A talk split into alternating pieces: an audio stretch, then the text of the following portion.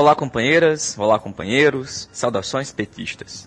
Esse é o podcast Em Tempos de Guerra, a Esperança é Vermelha. Nós estamos realizando uma série de programas para falar sobre a avaliação do sétimo Congresso do PT. A gente já falou até agora das questões preliminares que conduziram até o sétimo Congresso, e no último programa, nós comentamos o conteúdo político, apresentando as defesas feitas pelo companheiro José Genuíno Neto, pelo companheiro Rui Falcão, Walter Pomar e pela companheira Jandiro Errara. No programa de hoje, a gente fala sobre o resultado do Congresso do PT. Comentam o companheiro Walter Pomar, que foi nosso candidato a presidente nacional, a companheira Natália Sena, que compôs a comissão de organização do Congresso e também é membro do atual Diretório Nacional do Partido, e eu, o Patrick. Além disso, o companheiro Jonatas Moretti, advogado, militante do PT em Brasília, nos comenta a decisão do TRF4 da noite de ontem, que não somente de forma fraudulenta, farsesca e politiqueira condenou novamente o presidente Lula, como também aumentou a pena daquela sentença que a juíza tinha simplesmente copiado e colado do ex-juiz Sérgio Moro.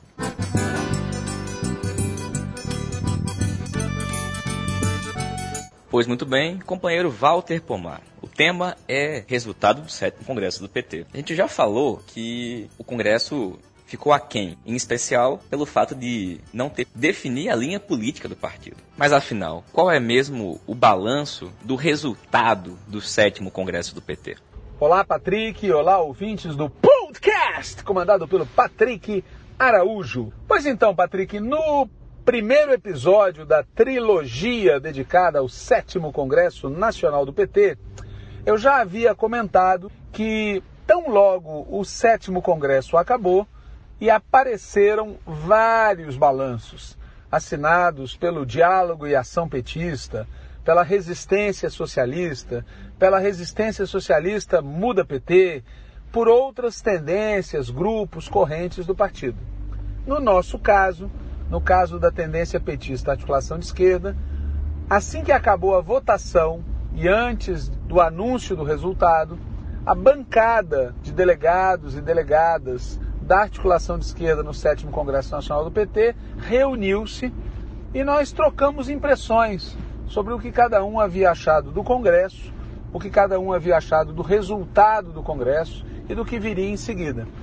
E nós combinamos que deixaríamos para publicar um documento de análise na plenária nacional que a articulação de esquerda vai fazer nos dias 13, 14 e 15 de dezembro. Nesses dias haverá uma plenária nacional da E, nós vamos debater o ocorrido esse ano, vamos discutir as perspectivas é, do próximo ano, nosso planejamento de trabalho e nesse contexto a gente vai aprovar um documento de balanço.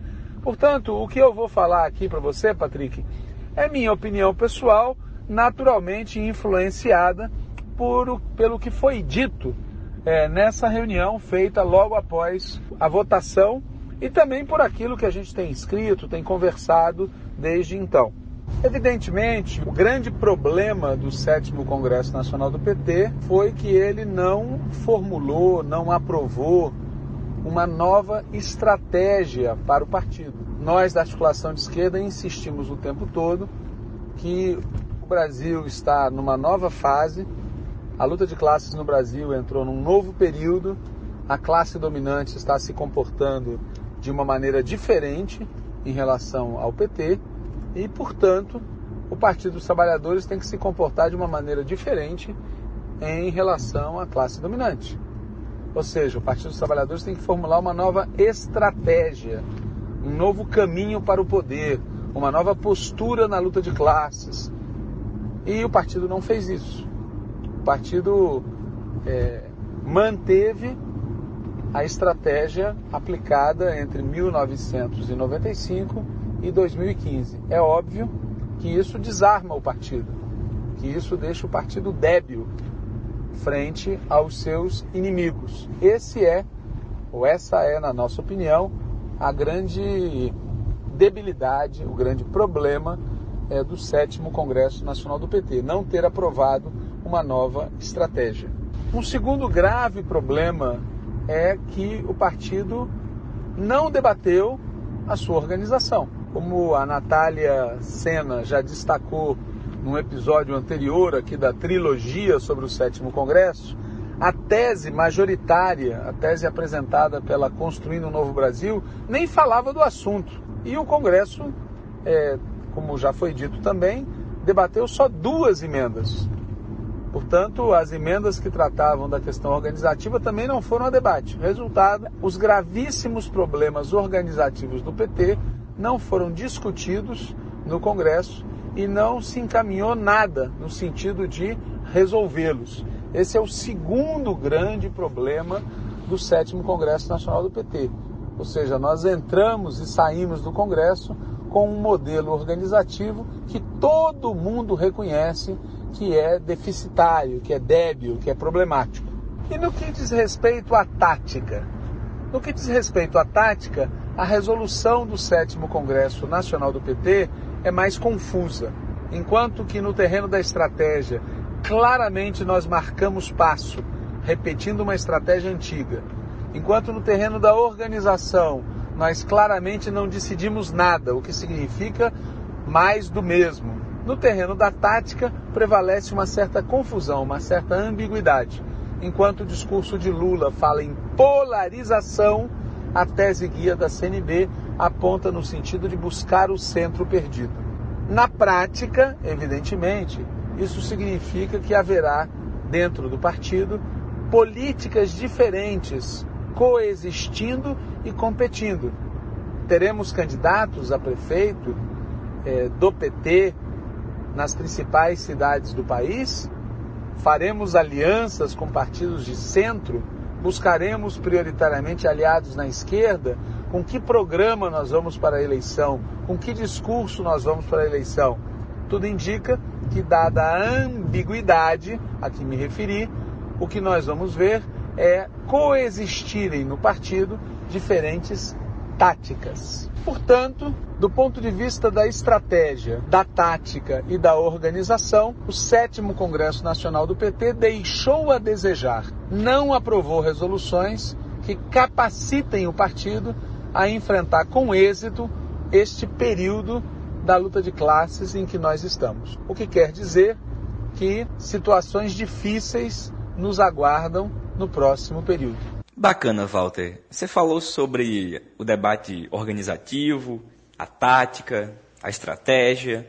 Agora, do ponto de vista interno, ou seja, da repercussão do ponto de vista da política interna do PT. Qual o balanço do resultado do sétimo Congresso? Em primeiro lugar, nós devemos comemorar o fato da CNB, da Tendência Construindo um Novo Brasil, ter saído menor do que entrou a CNB entrou no sétimo Congresso Nacional do PT com maioria absoluta e está saindo com maioria relativa. Por qual motivo? Nós sabemos que nenhum delegado faltou. Havia 800 delegados credenciados e aptos a votar. Mas nós sabemos que alguns se abstiveram da votação, outros votaram nulo, votaram branco e votaram em outras chapas. Por qual motivo um delegado eleito pela CNB votaria em outras chapas? Por insatisfação política ou por acordo? Não sabemos ao certo, temos algumas hipóteses e certamente nos próximos dias e semanas ficará claro o que está por trás dessa movimentação de mais de 20 delegados da CNB que foram parar em outros lugares e não, como era de se esperar, na própria chapa da CNB. De toda maneira, como eu já disse, é ótimo para o PT que ninguém tenha maioria absoluta. É ótimo para o PT que ninguém possa achar que tem o direito de falar em nome do partido sem reunir as instâncias do partido. Portanto, em relação a isso, há motivos para comemorar o sétimo Congresso Nacional do PT. Evidentemente, embora tenha maioria relativa, a CNB tem aliados que podem garantir que eles obtenham maioria absoluta em várias questões políticas importantes. É o caso do movimento PT, é o caso de diálogo e ação petista ou trabalho, é o caso das duas chapas minoritárias, aquela liderada pelo Jaci Afonso e aquela integrada pelo Casula do Rio de Janeiro.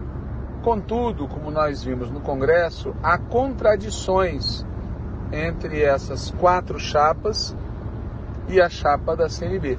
As quatro chapas citadas votaram na candidatura da Gleisi Hoffmann e votaram com a CNB em vários momentos do Congresso.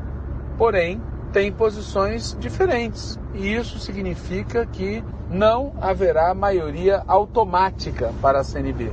Ela vai ser obrigada a debater, vai ser obrigada a negociar, mesmo que minimamente. E isso, repito, é muito bom para o partido. Sobre esses quatro grupos que são aliados da CNB, eu queria fazer alguns breves comentários. Primeiro, o movimento PT dessa vez não teve o apoio da chamada Tribo, nome de um grupo regional do PT de Minas Gerais, que em geral se apoia, faz alianças com o movimento PT e dessa vez foi integrar a chapa encabeçada pela DS. Um segundo comentário diz respeito ao DAP, Diálogo e Ação Petista, tendência ou grupo, ou chapa, ou tese impulsionada por o trabalho. Pois bem, no sétimo Congresso Nacional do PT, eles deram continuidade à política que já vinham adotando desde antes do PED de aproximação, de confluência junto à CNB. Um terceiro comentário diz respeito à chapa integrada pelo Casula, do Rio de Janeiro. Essa chapa cresceu no processo de votação por quais motivos, que tipo de acordo isso expressa, que consequências isso vai ter, só os especialistas saberão dizer. Em quarto lugar, temos a chapa liderada pelo Jaci Afonso e integrada, entre outros, pelo Ricardo Berzoini. Essa chapa é, manteve a coerência, desde o início eles falavam que votariam na Gleisi Hoffmann, mas mantiveram o seu perfil próprio e me chamou muito a atenção o discurso feito pelo Chico Vigilante na defesa desta chapa. É, o Chico Vigilante fez um discurso muito interessante, cobrando a responsabilidade é, da CNB e lembrando que erros sim foram cometidos e é preciso discuti-los abertamente. E a oposição? E aqueles setores que defenderam a convocação do sétimo Congresso Nacional do PT? O que aconteceu com eles? Para quem não está lembrado, no dia 8 de setembro, no PED, esse campo rumo ao sétimo congresso compareceu dividido em quatro teses. Agora, no congresso do partido, se fundiu em três chapas. A primeira chapa, composta pela resistência socialista, mais precisamente por um setor da resistência socialista liderado pelo deputado federal Paulo Teixeira.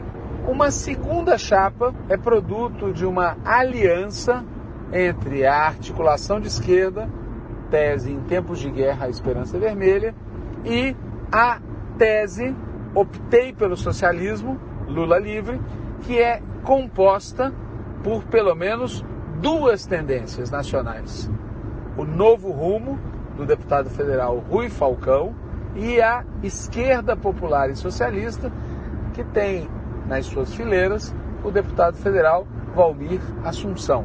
Essa é, portanto, a segunda chapa. E a terceira chapa é uma aliança entre democracia socialista, militância socialista, avante e um setor da resistência socialista, no caso, o setor liderado pelo deputado federal Paulo Pimenta. Em resumo, nós tivemos três chapas, cada uma delas correspondendo a um pedaço do movimento rumo ao sétimo Congresso.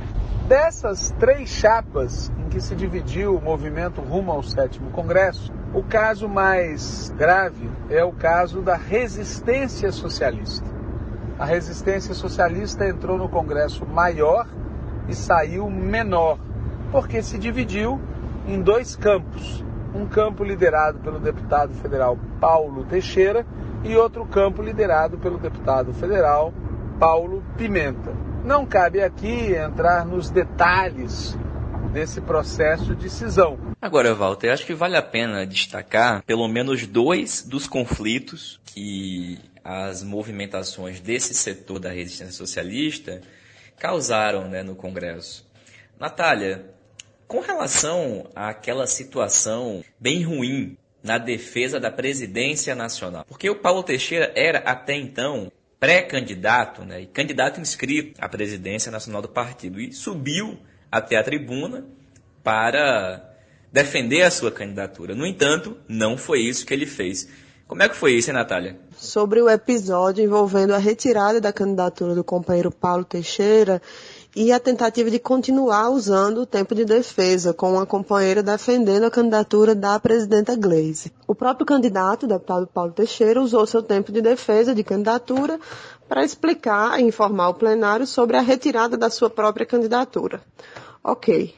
Mas o que nos causou imenso espanto é que após a sua fala, de retirada de candidatura no plenário tenha se tentado seguir usando o tempo de defesa, sendo que a candidatura já estava retirada e esse tempo de defesa seria usado para defender outra candidatura, que já tinha tido seu tempo de defesa regularmente garantido. A mesa, corretamente, nesse momento, impediu que esta situação prosseguisse e informou que a companheira que estava tentando falar em defesa da candidatura da companheira Glaze não poderia continuar. Sinceramente, é, eu acho que é lamentável esse tipo de prática, mas mais lamentável ainda é que se use o debate de gênero para fazer esse tipo de coisa. O fato não tem nada a ver com calar uma mulher ou coisa do tipo, porque o que estava em curso era uma tentativa muito desnecessária de dar um jeitinho para conseguir mais tempo de defesa para uma candidatura. Quero registrar aqui o quão esse tipo de instrumentalização do debate de gênero é um desserviço para a própria luta das mulheres por mais espaço de participação política, por serem ouvidas e respeitadas. Enfim, eu não acho que é assim que essa luta vai avançar.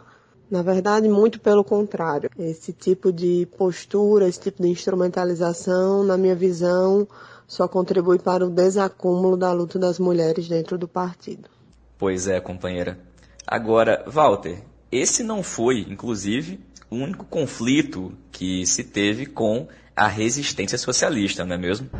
Um segundo conflito que nós tivemos com uma liderança importante da resistência socialista foi aquele com o companheiro Lindbergh Farias, que no seu discurso em favor da candidatura da Glaze Hoffman disse que era possível uma candidatura que estivesse à direita da Glaze, mas não seria possível, nas palavras do Lindbergh, uma candidatura que estivesse à esquerda da Glaze. Nos parece que o ex-senador Lindbergh Farias tem memória curta, porque faz muito pouco tempo, ele defendia a importância de uma candidatura que polarizasse com a Glaze pela esquerda, inclusive do ponto de vista daqueles que, como ele, gostariam que ela fosse eleita tendo autonomia maior em relação à CNB. Infelizmente, ele esqueceu do que disse e falou outra coisa em plenário. Se a resistência socialista e a CNB entraram maiores e saíram menores, a chapa liderada pela DS e a chapa encabeçada pela articulação de esquerda entraram menores e saíram maiores. Claro que cada uma fez isso de um jeito diferente.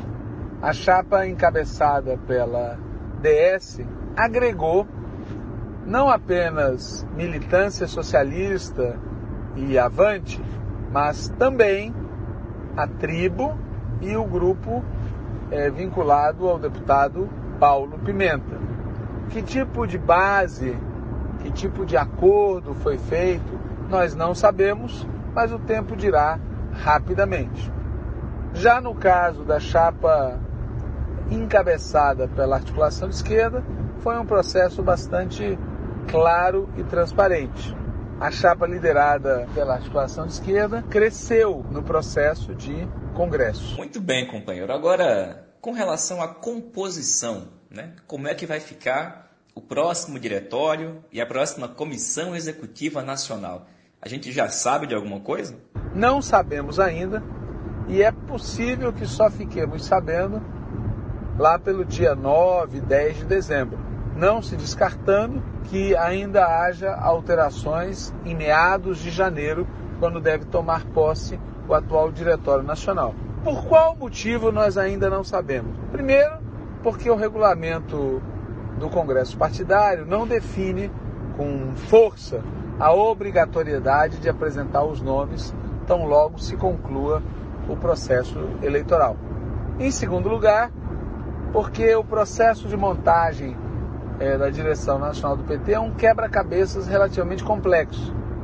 Nós temos a proporcionalidade das chapas, nós temos a paridade, nós temos a cota jovens e a cota étnica, criando um quebra-cabeças que dá um certo trabalho e que impede uma visualização plena de como será o diretório. Mas há um outro motivo mais importante para explicar o fato de não sabermos hoje qual é a composição do novo Diretório Nacional e da nova Executiva Nacional. O motivo é que a CNB, a tendência Construindo o Novo Brasil, está profundamente dividida em relação a quem indicar para ocupar algumas posições na Comissão Executiva Nacional. Por exemplo, na Tesouraria, por exemplo, na Secretaria-Geral, por exemplo, na Secretaria de Relações Internacionais.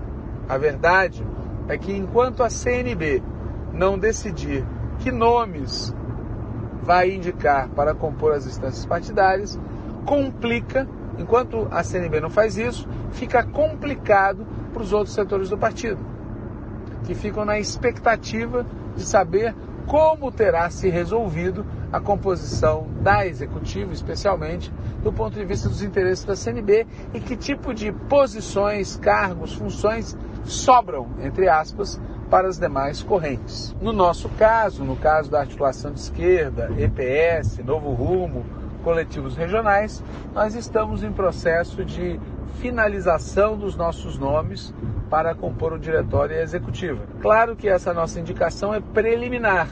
A depender dos nomes que as outras chapas indiquem, nós podemos ou não ter que alterar a nossa nominata. Agora, pegando o embalo, já que você falou sobre chapas, sobre tendências, que tal você falar um pouco sobre a articulação de esquerda? O nosso desempenho no sétimo congresso do PT. No último congresso nacional, o sexto congresso nacional, a chapa de que nós fazíamos parte elegeu cinco integrantes no Diretório Nacional do PT.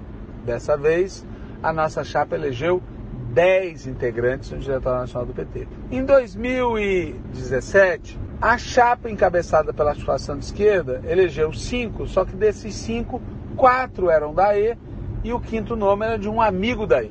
Este amigo, no caso o deputado federal Rogério Correia, desta vez não está conosco. Mas mesmo assim, nós conseguimos eleger cinco vagas, sendo que as cinco são da articulação de esquerda. Um resultado extremamente positivo, do qual nós nos orgulhamos muito. E é importante dizer que esse resultado confirma o acerto da tática adotada. Nós decidimos ir para a disputa com a nossa posição, com a nossa tese, com a nossa movimentação. E o resultado é que nós estamos saindo do Congresso maiores do que entramos. Uma outra questão que vale a pena destacar é que é provável que a articulação de esquerda seja maior, isoladamente, do que a maioria das tendências da chamada esquerda petista.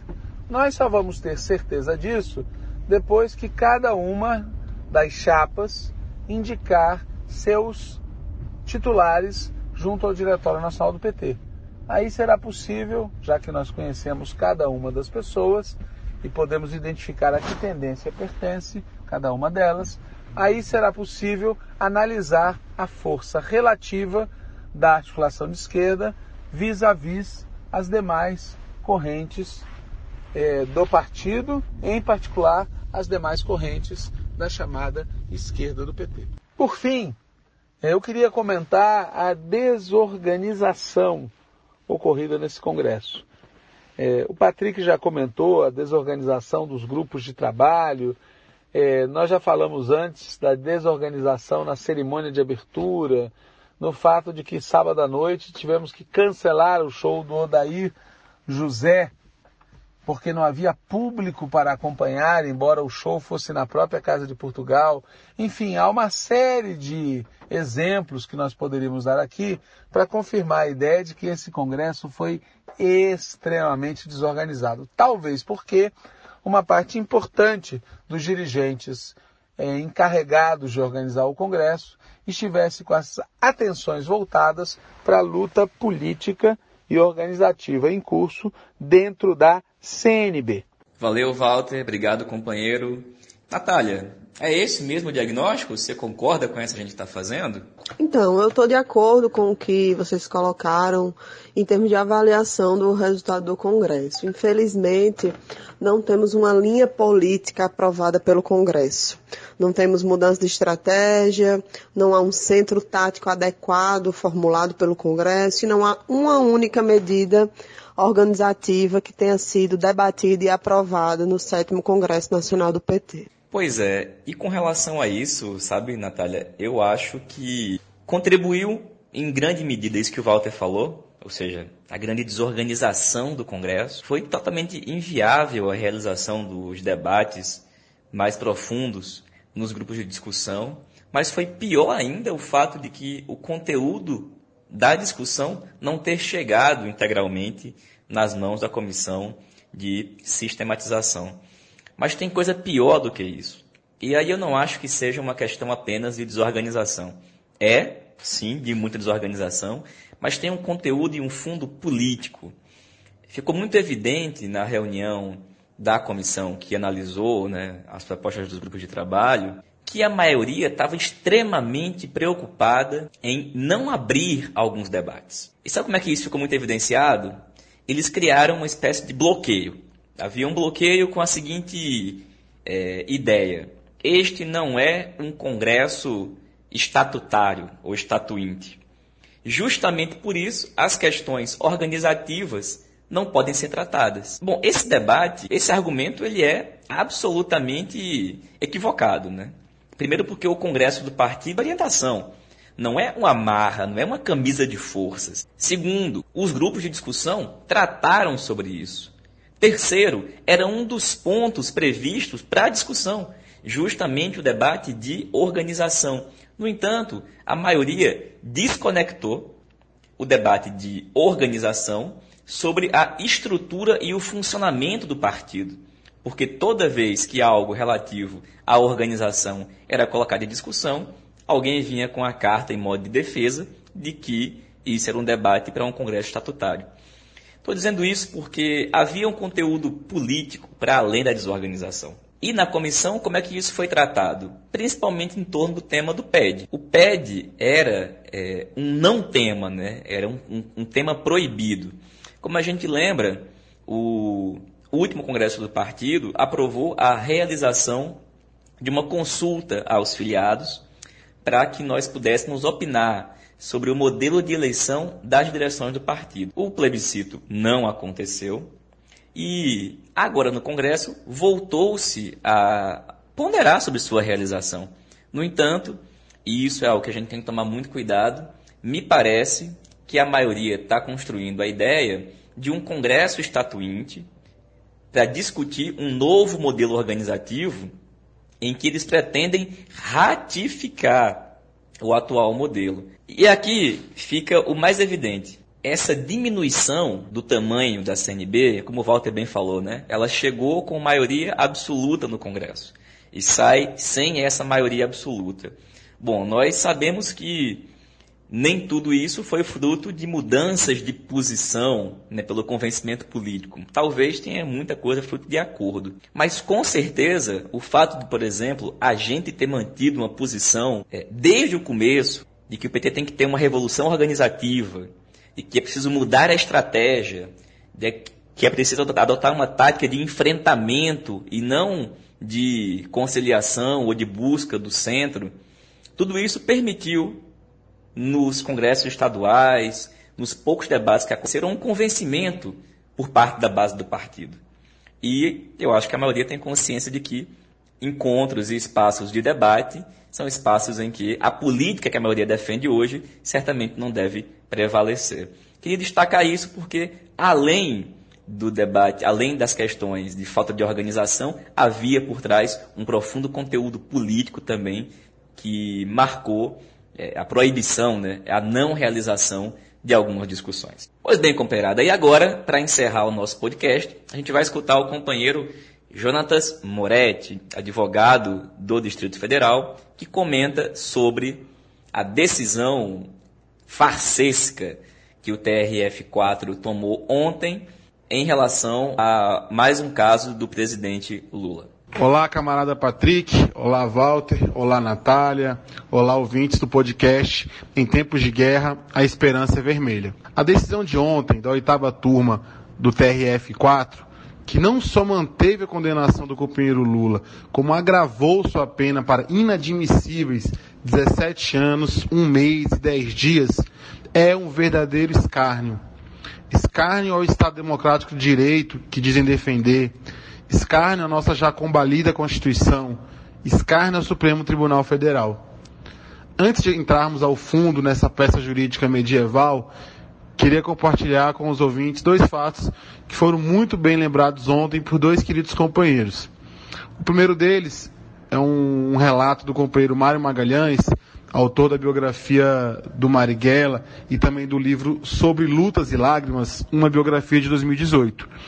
Nesse livro, Magalhães transcreve uma afirmação do desembargador Victor Laus, que participou do primeiro julgamento do Lula, no caso do Triplex, e hoje é o atual presidente do Tribunal Regional Federal da Quarta Região. Nesse primeiro julgamento, ele afirmou o seguinte, logo após o julgamento, aspas, quem responde por crime tem que ter participado dele. E, para ter participado, alguma coisa errada fez. Fecha aspas. Ou seja, o desembargador mandou para as cucuias a presunção de inocência. Uma outra lembrança, essa que consta em um texto da companheira Tânia, da Associação Brasileira de Juristas pela Democracia, intitulado As Contradições que Confirmam a Exceção, ela resgata uma decisão do TRF4, que também consta de uma resolução da articulação de esquerda de 2016, que tem o título O PT e a luta contra a corrupção. Pois bem, neste julgamento, o, TR, o plenário do TRF4 estava analisando um conjunto de denúncias contra o juiz Moro e apenas por um voto contrário aprovaram a tese de que, aspas, a Lava Jato traz problemas inéditos e exigem soluções também inéditas. Fecha aspas. Ou seja, camaradas, para o Tribunal Regional Federal da Quarta Região, não existe presunção de inocência, já que todo mundo que responde ao processo fez alguma coisa, assim como confessando o estado de exceção, casos excepcionais, como é o caso do Lulo, também merece ações excepcionais. Para esses paladinos, a máxima tão gritada por eles de que a lei vale para todos não serve para os seus inimigos. Claro, isso não é novidade para boa parte da esquerda, que como nós não tínhamos nenhuma, repito, nenhuma ilusão na neutralidade do Estado. Mas vamos comentar o julgamento de ontem. No julgamento, antes de os desembargadores entrarem no mérito do recurso, tiveram que apreciar várias preliminares. Eu vou citar três que, no meu entender, eram as principais. Três teses de nulidade defendida defendidas pela defesa do Lula. A primeira delas, já comentada aqui em nosso podcast, diz respeito à decisão do Supremo Tribunal Federal, em que afirmava que os réus delatados devem falar depois dos réus que são delatores. Ao STF decidir assim, ele não está inventando a roda. Ele só está respeitando a Constituição e todas as normas de direitos humanos internacionais que preconizam o direito à ampla defesa e ao contraditório. Ou seja, é direito do réu, do acusado, ter a última palavra sobre qualquer coisa que possa o incriminar, ainda que seja uma delação de outro réu. Sobre essa preliminar de nulidade, os membros da Operação Lava Jato do Ministério Público e que compõem a Lava Jato já tinham feito este mesmo pedido da nulidade. O membro do Ministério Público que atua na segunda instância também tinha concordado com os argumentos da defesa do Lula, mas, sem muitos motivos, duas semanas antes do julgamento, voltou atrás e retificou o seu próprio parecer. Ontem, os desembargadores desafiaram, peitaram, desrespeitaram o STF e decidiram não aplicar este entendimento. Alegaram não estar comprovado prejuízo, como se o prejuízo não fosse presumido, e decidiram não anular a sentença. Ainda sobre essa preliminar, importante fazer dois comentários. O primeiro é a divergência entre a Lava Jato e os desembargadores do TRF4. A Lava Jato, sabendo que essa nulidade possivelmente não se sustenta, querem logo que o processo retorne para a primeira instância para novamente condenarem o companheiro Lula. Já os desembargadores do TRF4 ontem foram ainda mais ousados, na minha opinião. Decidiram jogar para a plateia e fazer um constrangimento público ao STF, que agora terá que decidir novamente sobre essa tese, mas desta vez não num debate em tese, genérico, mas num caso concreto, e logo este caso envolvendo o companheiro Lula. A segunda preliminar de nulidade era a argumentação da defesa do companheiro Lula de que a sentença da juíza Gabriela Hard foi um copia e cola das sentenças do Moro e que contém vários plágios. Sobre isso, essa própria oitava turma do TRF4 já tinha julgado um outro caso, anulando a sentença da juíza Gabriela e feito duras críticas à juíza. Mas lembre a decisão de 2016, que acabei de relembrar? No TRF4, para casos excepcionais, exigem também decisões excepcionais. Pois bem, ontem essa máxima foi aplicada novamente. Para o Lula, veja bem, não teve tanto, não teve tanto copia e cola assim e quando teve, foi só na parte dos relatos, não teve prejuízo. Conclusão: a anulação foi negada por unanimidade pelos desembargadores. A terceira preliminar, tão escandalosa como as demais, tratava da parcialidade do juiz Moro, que apesar de não ter sido o autor da sentença, conduziu toda a instrução processual, os depoimentos, produção de provas, condução do processo até a sentença. Os desembargadores negaram a utilização das matérias da Vaza Jato. Fingiram que o Moro não é ministro da Justiça do presidente que, com suas decisões, ajudou a eleger. E concluíram que ele atuou na mais absoluta imparcialidade. Portanto, nenhuma nulidade configurada vamos ao mérito. E aí vem a crueldade maior. A cereja do bolo do nosso estado de exceção.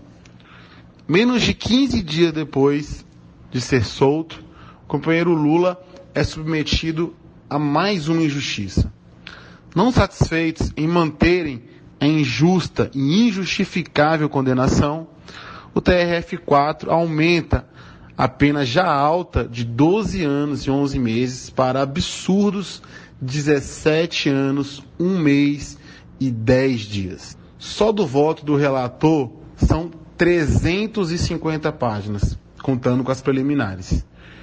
Eu tinha um professor que dizia que quando o juiz precisa escrever tanto, tanto para condenar alguém, é porque faltam provas, faltam argumentos irrefutáveis.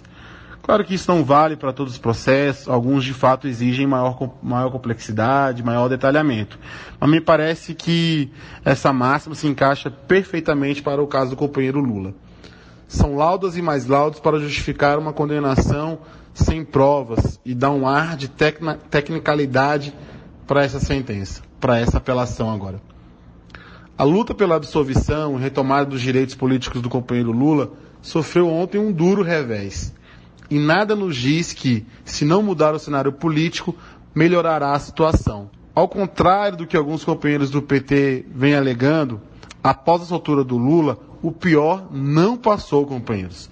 E o TRF4 ontem nos demonstrou isso. Portanto, reafirmamos: vivemos indícios de estado de exceção, de grave fragilidade das instituições. A alteração deste cenário não virá da institucionalidade, de estratégias jurídicas, virá da mobilização, da polarização, como disse o Lula no Congresso do PT, do enfrentamento. Que aprendemos a lição enquanto é tempo.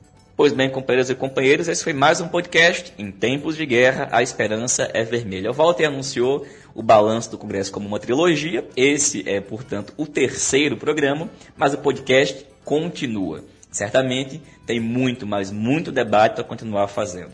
Então, seguimos firmes com Lula inocente. Saudações petistas e até breve.